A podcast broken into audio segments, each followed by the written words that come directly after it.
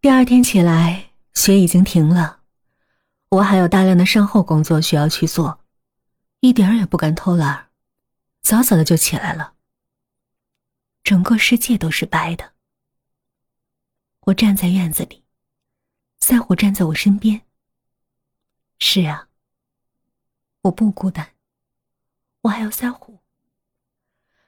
来到地下室，心情没有好，也没有不好。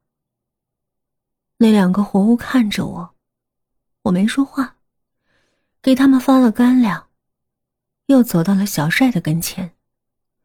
他的头歪歪的躺着，靠在缸上，没有了一只耳朵，脸也被撕烂了，眼睛圆睁着，嘴巴依旧保持着呼喊的状态。我打开缸，把它弄了出来。他的四肢已经没有了。人只有一个小孩子般的重量，把它弄出来一点也不费劲儿。我把它放在地上，看着那边早已经死透的三个人，决定先收拾了他再说吧。我把赛虎能吃的肉割下来，放在缸里，用盐拌好。四个人，赛虎肯定一时半会儿吃不完，骨头还是放入倒臼。捣碎挖出来，放在一个盆里。我发现夏虎不喜欢吃骨头，所以不再勉强他吃。可能是我力气还是太小，收拾完小帅，已经到了夜里。大年初一就这么过去了。我出了地下室，还专门去大门口看了一下。大门口的雪是完整的，没有一个脚印儿，和平常一样。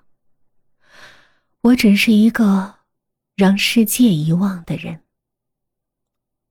接下来的几天，我陆续把他妈和小芳的尸体如法炮制，已经有大半缸了，骨头打的糊，也有一盆了。我的两条胳膊又酸又硬，仿佛已经不是我自己的了。老头的尸体还在棺材里，如果有地方处理，我真的不愿意把它分了。可是没办法，我不想暴露自己。大年初六，雪已经化完了。我来到镇上，买了沙子、砖和水泥。既然他们无处去，就给妈妈的樱桃树砌个台阶儿吧。有四个人陪着他，他便不会太寂寞。所有的一切做完，已经是半个月后了。我没把他们的家人分开，把他们砌成了一个整体的花园，这样，他们就能永远在一起了。花园围绕着樱桃树，不是很漂亮，但很整洁。学校开学了，这是我在这里的最后一个学期了。如果我离开，肯定不会再回来。地下室里的两个要抽空处理好才是。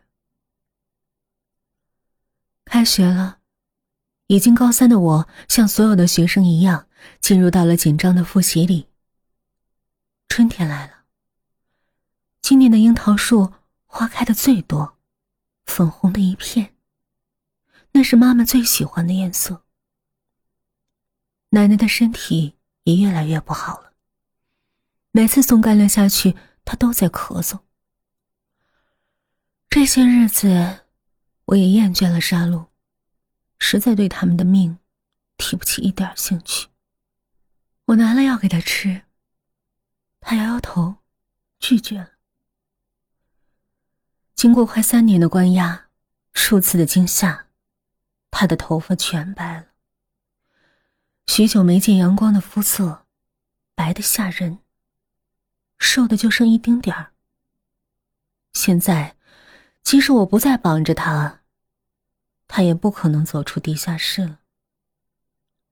这天，他看我来送饭，眼里蹦出许久不见的光，说有话给我说。我来到他跟前，小玉啊，我对不起现在这样啊，是我的报应。我不怨你，我知道啊，我撑不下去，没啥别的愿望。你能给我留个全尸吗？求你了。说完，哽咽的哭了，深陷的眼窝里满是泪水。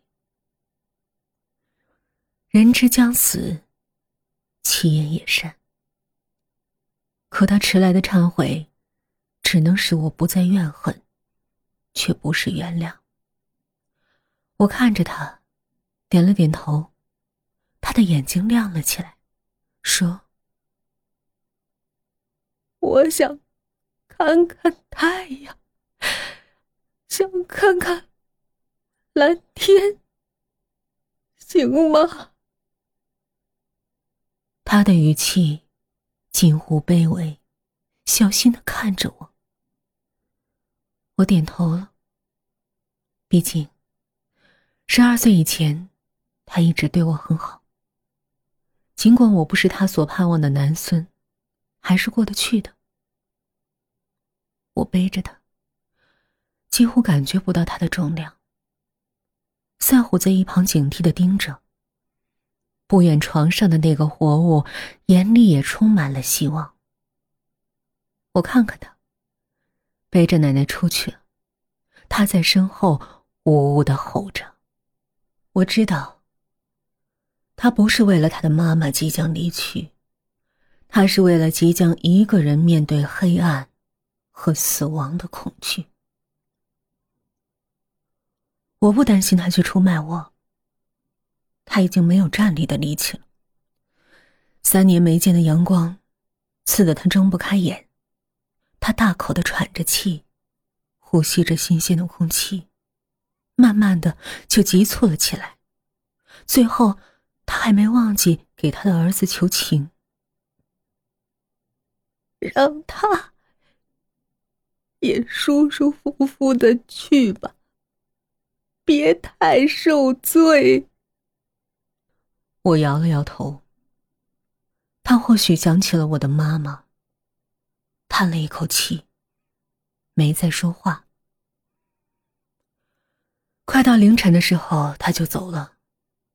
等他咽下最后一口气，我就来到村委会，找到了村长。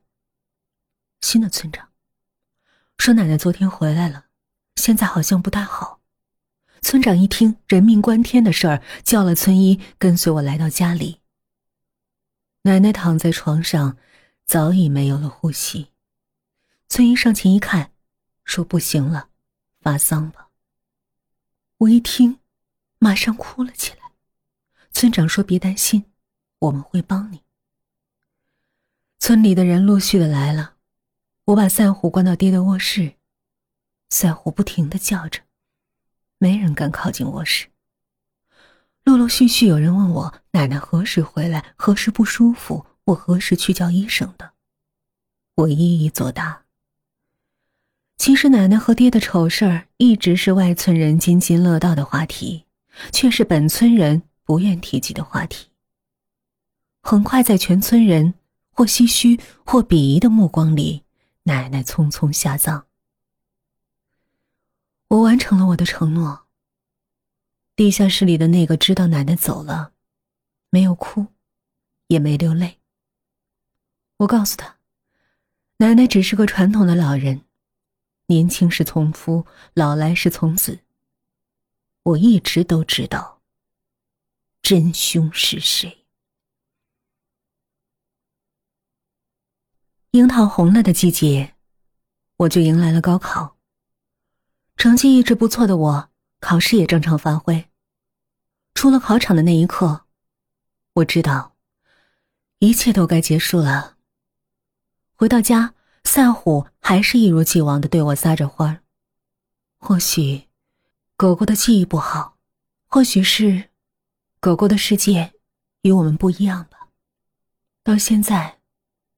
我依然没放下仇恨，赛虎却放下了。来到地下室，看着那个骨瘦如柴的男人，没有了尊严，没有了自由，像狗一样的过了三年。可即使这样，还是难消我心头之恨。我走上前去，拿起铁锤，手起锤落，只听“噗”的一声，脑浆溅了我一身。我没有停手，不停的砸着，很快他的头就成了一堆血肉模糊的东西。我微微叹气，终于结束了。妈妈，你在天堂可好？几乎就在接到通知书的同一时间，我接到了村子拆迁的通知。作为家里的代表，我和村民一起签了拆迁协议。开发商限我们在期限内搬离。我没有什么整理的，只有地下室。爹的尸体早就铺在了村长的旁边，我日日踩着他上学、放学。我把所有的家具都搬了出来，堆在院子里的空地上，又接上了自来水。把地下室好好的冲洗了两遍，又把下水道用拖把堵住，放了满满一地下室的水，撒上消毒液，慢慢浸泡。我尽可能的消灭着一切痕迹，赛虎也跟着忙上忙下。我把院子里的樱桃树砍了，从里面挖出妈妈的骨头，好好拼装，放在一块铁板上，然后点燃底下的家具，被褥。火光冲天，也有人来看热闹。我只说，烧着不用又带不走的旧物，又都离开了。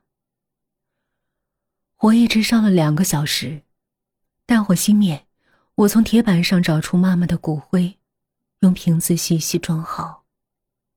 从此，我再无牵挂。我要走了。地下室的水也早就放了，只留下斑驳的墙面。我提着一个旅行箱，里面有我最爱的，也是最爱我的人。赛虎跟着我，一步一趋。